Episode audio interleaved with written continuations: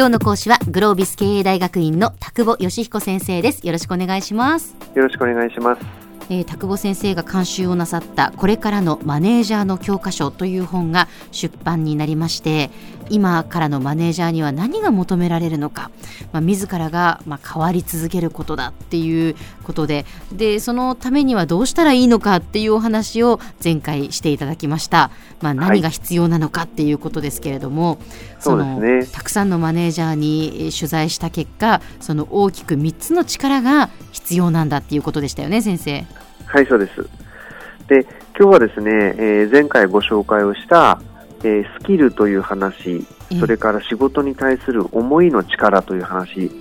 ギャップを埋める力という話の中で、スキルについて、えー、お話をさせていただきたいなというふうに思ってます。はい。このスキル、組織で成果を出す力っていうことですよね。そうですね。えー、はい。あの、組織で成果を出す力というのは、えー、どういう意味かというと、はい、マネージャーですから、一、うん、人が一プレイヤーとして単に優秀ですっていう話だとですねマネージャーではないんですよね、それはプレイヤーなんですよね。でただ、やはり優秀なプレイヤーである必要性っていうのもありますから、うん、まず一つは個人として持つべきスキルっていうのはどういうものなのかっていうことを議論しなければなりません。はい、でその上でマネージャーとして持つべきスキルは何なのかっていう、まあ、2本立てでやっぱり考えなければいけないんですよね。これが実はマネージャーの大変なところだったりもするわけです。でまず個人として持つべきスキルっていうのは何かっていうことなんですけども、はい、1つ目はですね、まあ、あなたの仕事に、まあ、皆さんの仕事に帰属するスキルっていうのがやっぱり一番最初に出てくるはずなんですね。例えばアナウンサーというお仕事を取ってみればですね、はいお話をするとか、ええ、滑舌よくしゃべるとか、はい、そういうスキルっていうのはどう考えても重要じゃないですか。重要ですね。でも、ものすごく滑舌よくお話になるというスキルというのは、え、一般的なビジネスパーソンにそこまで必要な能力かって言われると、うん、そうでもないかもしれませんよね。そうですね。そうすると、そういうご自身のお仕事にものすごく密着したというか、うん、独自性の高いようなスキルというのは当然それぞれのお仕事についてあるので、うん、まあ、まずそれはちゃんと習得しないと、うん、今のお仕事をやるもやらないも話始まりませんよね っていうのがあるはずなんです。確かに。これがだから大前提ですよね。大前提です、え。はい。やっぱり専門性が高まらないと、うん、そのお仕事の中で活躍できないわけですよね。そうです、そうです。うん。これがまず個人として持つべきスキルの、うん、えー、1つ目です、うん、で2つ目は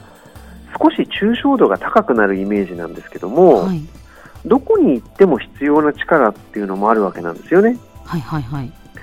例えば論理的にものを考える力とか、えー、何かを企画する力とか、うん、そういうものをテクニカルスキルって言ったりしますが、はい、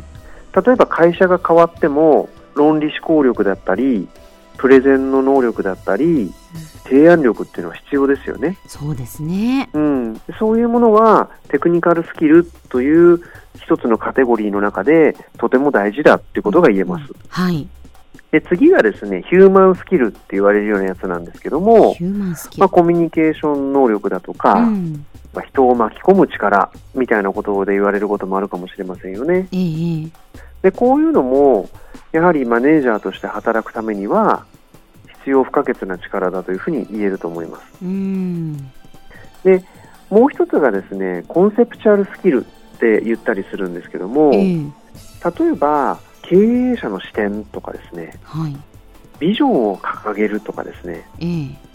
その日々の実務というよりはもう少し全体感のあるようなコンセプトを、大枠。をそうですね、語るみたいな、でそういう力がないとマネージャーになった時にチームのメンバーが気にしているような細かいことばっかり言ってても、うん、このチームをどういう状態に持っていきたいのかみたいなことが語れないとですねやっぱりみんながついてこないよねみたいなことが起きるわけです。はい、そうするとまずマネージャーになっていくために必要な力としては良いプレイヤーであるためのお仕事に関係するスキル、うん、それからテクニカルスキル、ヒューマンスキル、そしてコンセプチュアルスキルといった能力が必要かなと。そんなことが言えるわけです。うんそしてここまではまあどちらかというと個人の問題なんですが、ええ、じゃあ個人として能力が高くなった後にですね必要なものっていうのは、はい、今度はやっぱりマネージャーとして働くもしくはマネージャーとしてチームをまとめて成果を出すスキルということになるので、ええ、リーダーシップというような話になってくるわけです。うん。でこのリーダーシップっていうのも今回取材をしたですね何十人かの方々といろいろこう議論をしたりとかインタビューをしたりとかしているとですね、ええ、大事なことっていうのは2つあるなってことに気がついたんですね。ほうほうほう。一つははい、そのリーダーシップのスタイルがうん。あなたらしいかどうかってことなんですよね。はよくあるのが有名な人の本を読んでですねこうありたいって皆さんやるわけですけどもあはい、その人にはなれないんですよねどう頑張っても。スティーブ・ジョブズがこうやってたとかですね、ええ孫さんがこうやってたっていくら本で読んでも、はいジョブズにも孫さんにもなれないわけで、そうですねだって、まあ、それはだから孫さんのあくまでもスタイルなわけですよね。そうなんです。だから、あなたらしいリーダーシップっていうものを作らないと、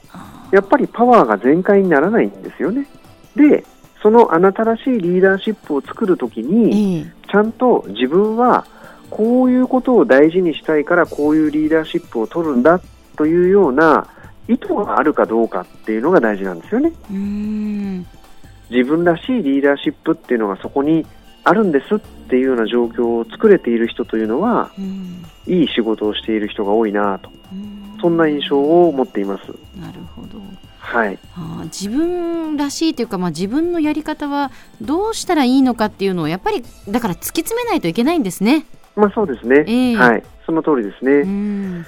今日はスキルという話と思いという話とギャップを埋めるという中のスキルというところにフォーカスを当ててお話をさせていただきましたけども、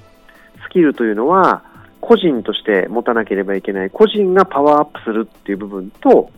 周りの方に影響力を与えながらリーダーシップを発揮して組織として力を発揮させていくためにどうしたらいいかという2つの側面からお話をさせていただきました。今日の講師はグロービス経営大学院の田久保義彦先生でした。どうもありがとうございました。ありがとうございます。